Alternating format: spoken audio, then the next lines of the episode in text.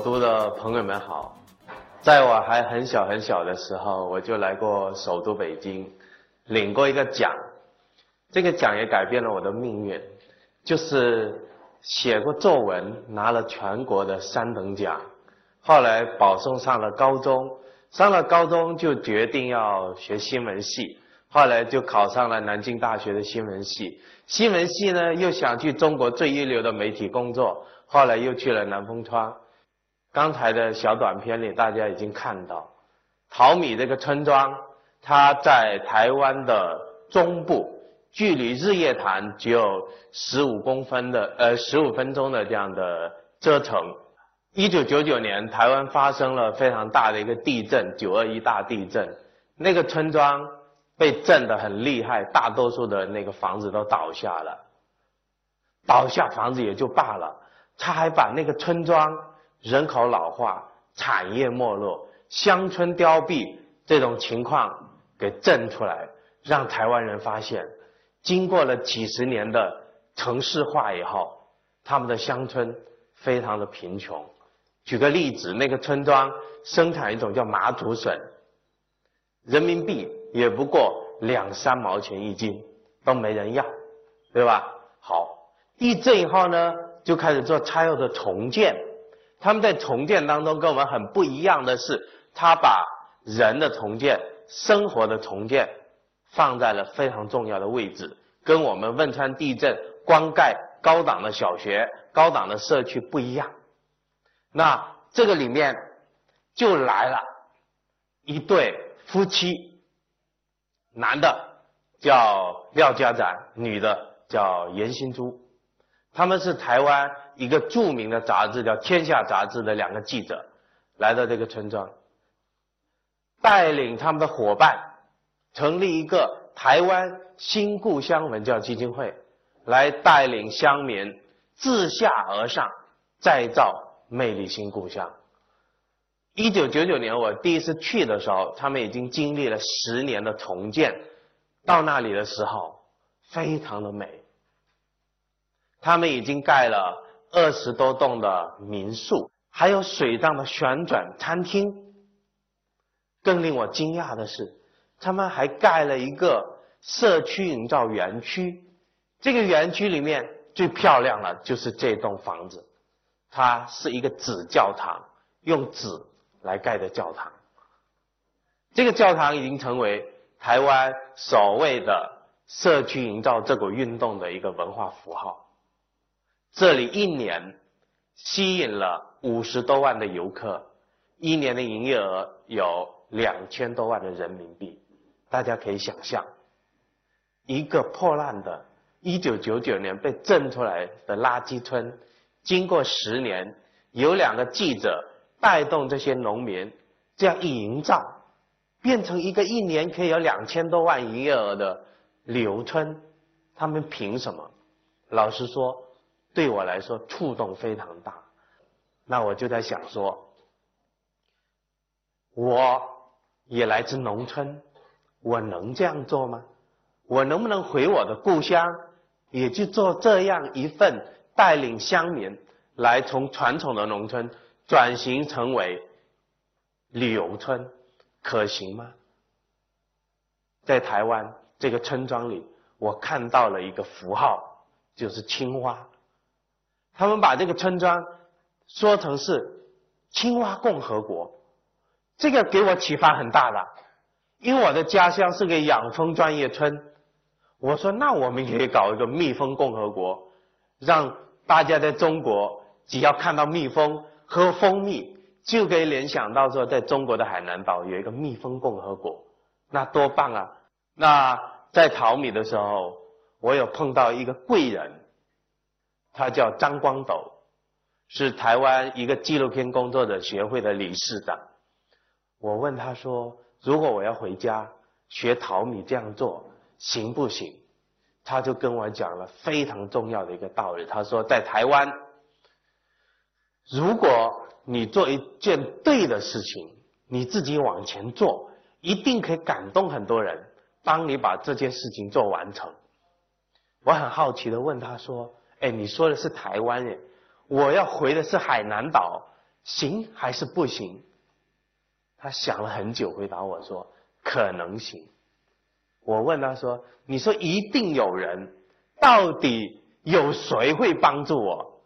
他首先说出来的答案是政府。他说：“你知道吗？政府施政哦，一般只喜欢成功，不喜欢失败。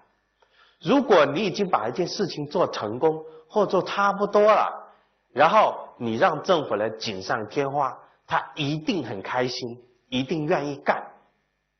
我原来是南丰庄的时政记者，我懂得政治人物的心理，所以他这句话说到了我的心里。说真的，政治人物就是这样。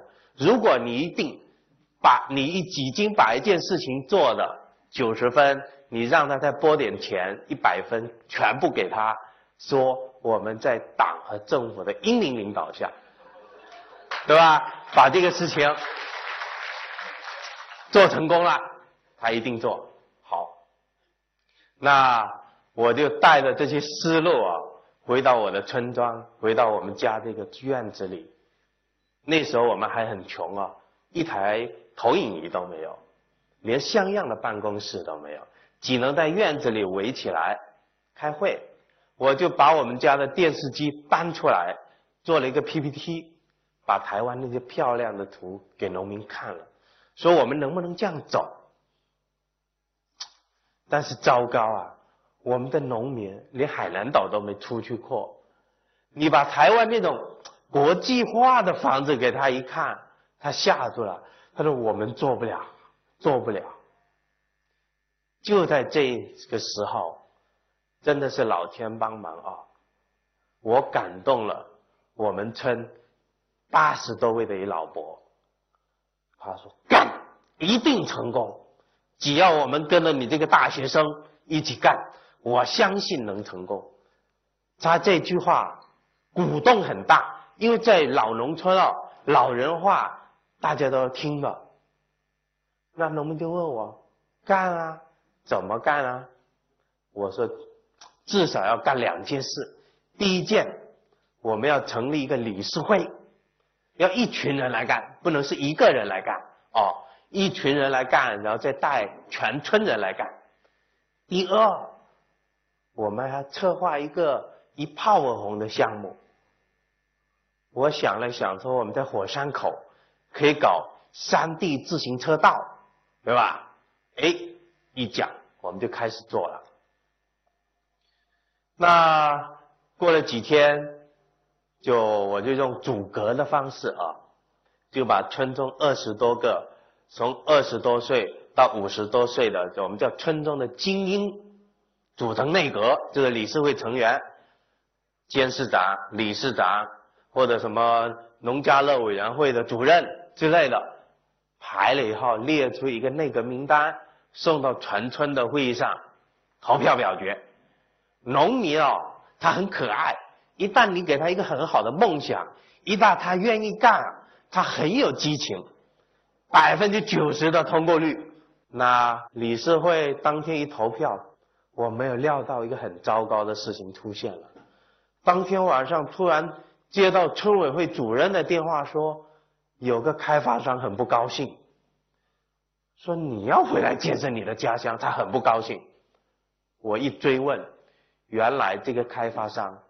已经把我们村，包括周边几千亩土地，悄悄的、秘密的做了一个开发规划。他们准备投三到五百个亿，把这个地方建成包含会所、高尔夫球场、度假村这样的综合性的流开发项目。等于说，我们要自己来建设家乡，他的项目要流产了，对吧？那个商人通过村委会主任跟我说，一定要谈判，想把我们压下来。当时我就不答应在家里跟他谈，我说要谈可以来上海跟我谈，我在上海工作嘛。诶，他真的来了，在上海开口就说：“小陈啊，你这个项目啊，我三天三夜没睡着觉，为什么呀？”他买了好几辆越野车都送给我们领导了，规划几千万都下去了，你这开会你自己来搞你的生态村，他没戏了。结果他跟我谈完判，他更没戏了。但是也很坦率的跟大家说，因为有开发商的缘故，政府里面有两种声音，一种声音就是反对我们的，当然还有一种声音就是支持我们的。我很荣幸，因为我是南风窗的记者，我这个行动得到了市委书记。省委书记的批示，那些开了越野车的领导最后进了监狱。我的项目进行下去，然后政府的一批有良心的官员，最终坚定的站在我这一边。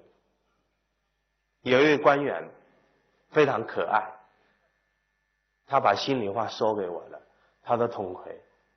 海南国际旅游岛建设不能只有大资本进入，一个个的海湾，一块块的山林，全部卖光，我们岛民只能被拆迁、被边缘化、被赶到五指山，不行，他都不行。我说我心里也这样想。是的，海南的国际旅游岛建设，如果没有岛民。真心实意的建设，首都人民到了海南只会被宰。为什么？因为那些投机人去开发、去剥削，连当地的农民他都给赶跑剥削，他一条鱼赚你几百块，对他来说算什么呀？对吧？这种风气不好，我们要扭转这样一种风气。所以，在这些良心官员的支持下。我决定要回来。我们启动的项目就是修一条山地自行车赛道。我们农民真的很给力，把土地捐出来，把劳动力也免费捐出来。但是哦，我们真的没钱哦。村里的账户村长说：“你你光忽悠，你知道吗？我钱口袋里没钱。”我们把路挖好了以后。因为自行车道你还要铺的平一点哦，这个石粉再怎么铺，我们免费出劳动力也要花个几万十万哦。农民没钱，然后那时候我又在上海工作，我们那个执行理事长天天打电话给我说，让他骑虎难下，因为路修了一半没修好，叫我说赶紧给钱。最后我们那个村委会主任还是厉害，他说。你可以借钱嘛，跟农民借，借到了钱再还。诶，我就从上海飞回去，赶紧先把理事会叫过来啊，晚上要开会啊，要叫村民借钱来修路。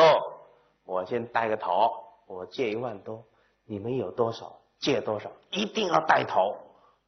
有了这帮人的带头，到全村的会上开会，真精彩。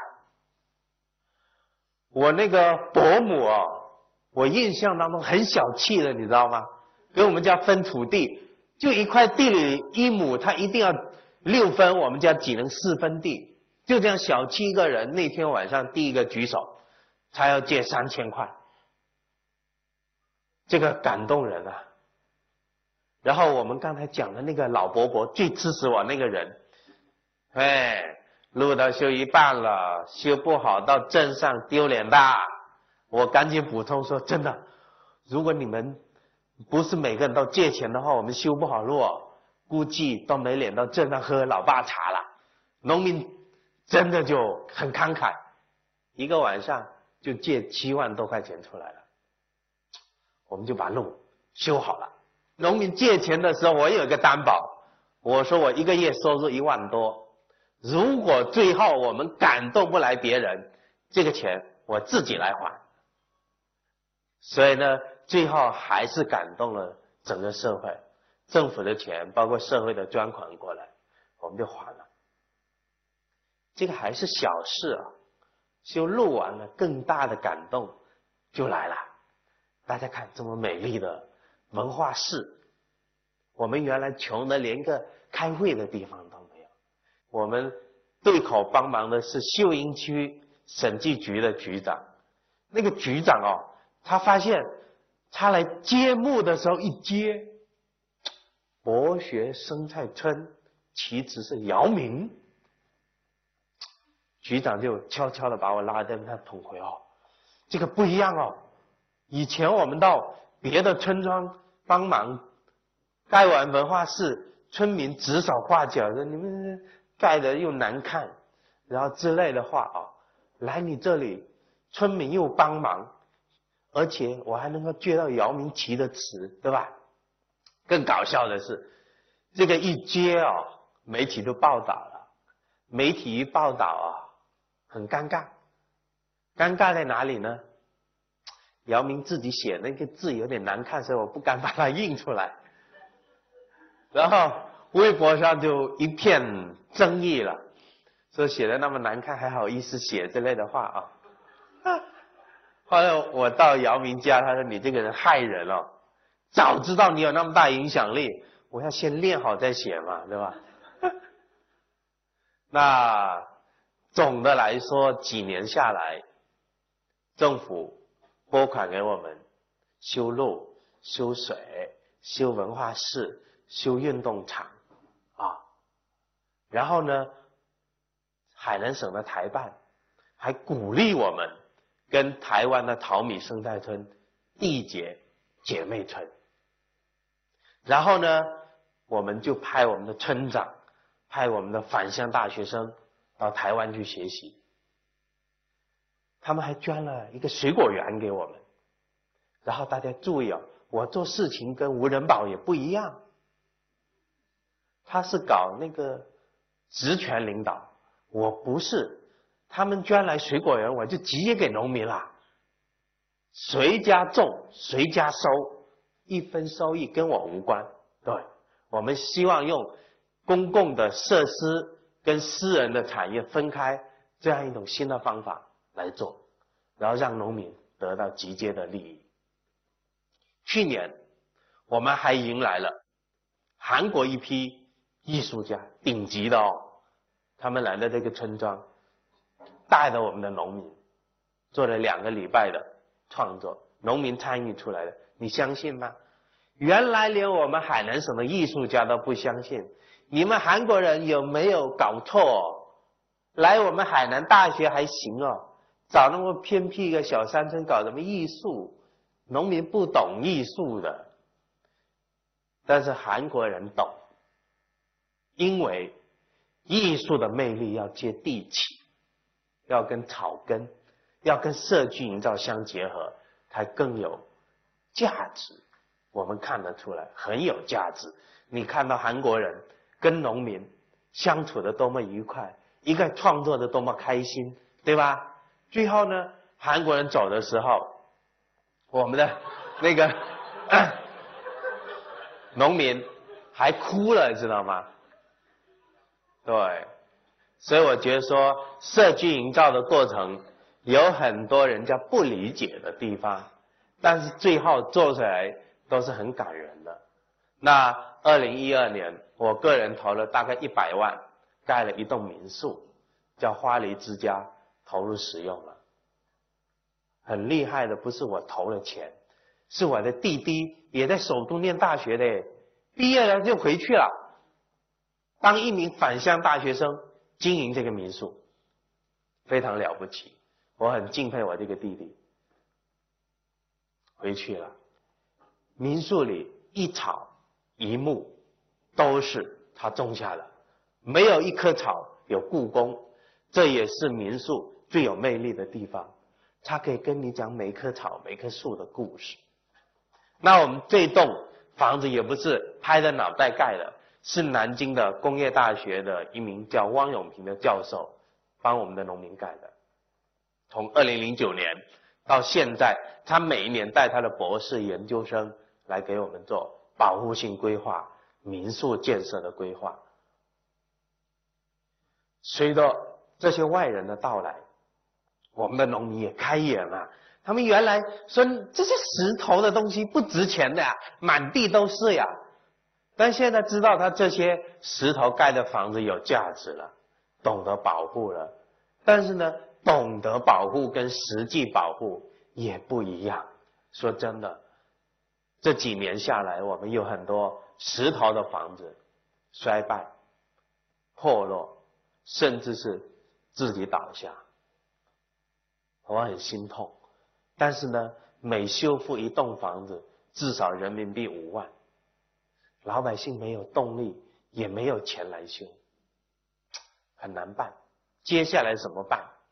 我想了一个方法，我希望像台湾淘米生态村那么漂亮的园区一样，盖一个新的园区，用新园区赚到钱，再来补偿回去修古村落。这个园区里面，我们有一个康木祥美术馆和一个会议中心。为什么要做会议中心呢？我想把我弟弟那种返乡大学生的个案变成一股潮流。所以呢，去年我和几个海南的朋友一起发起召开了第一届全国返乡大学生论坛。会议的第三天。就感动了我们海南的省委书记，我还在开会，省委的电话就来，遭到省委禁见，对吧？而我见书记啊，我说书记啊，我们想把这个返乡大学生论坛像海南那个博鳌亚洲论坛一样哦，盖个永久性、永久性的、永久性的会址，就放在博学村，然后呢，感动、吸引更多的大学生返乡创业。也吸引更多的游客来到这个我们博学生态村，最后真正赚到钱，有了钱再来修复我们的古村落，做这样一件事情。书记说很好，如果缺钱可以来找我。对，所以今年我要做这件事情了。今年第二届，八月六号到八号，在中国海南岛举行。欢迎大家报名。那当下的中国，确实这股浪潮已经出现了。北京有一个石烟，上海啊有一个贾瑞明，这是一股大家注意啊，它还很隐微，但是很坚定的一股返乡潮。他们都从自然农业或者有机农业来切入，最后的目的就是要带动我们的农业、我们的农村转型。这股力量很重要。我认为，第一，他们的回去自己该活得很幸福、很开心；第二，他们回去，因为他们的幸福可以增加他们家乡的幸福，对吧？而且，文化人回乡去创业，可以弥合城乡差距，这是非常重要的一股潮流。就在三天前。我见到了我们这位非常厉害的木雕大师，叫康木祥。我第一次二零一零年在台湾认识他的时候，他知道我在做社区营造，他就说一定要送一件礼物给我，比如说最直接的，我们花里之家民宿的床是他设计的，他一张床台币卖一百万，人民币二十多万，就送一张给我了，对吧？更厉害的是，他说：“你说的那个园区，我可以帮你做一个美术馆，就刚才讲的康木祥黄花岭美术馆。”我就问他说：“大师哦，哎，我第一次认识你哎，你为什么就要送这么名贵的东西给我？”他说：“我很讨厌落叶归根，你知道吗？老了才回去，一埋还要占用一块土。”不好，你年轻的时候就回去，在你有能力、有智慧、有资源的时候回到你的故乡，你才会吸引更多的年轻人回乡村，跟你一样回乡筑梦，才会造福更多的乡亲。所以我要支持你，我听了很感动，这就成为我继续往前走非常重要的一股力量。所以我希望我们的园区快点盖起来，也希望更多的朋友、更多的大学生返乡创业，跟我们一起创业也行，让人民看见财富，再造魅力新故乡。谢谢。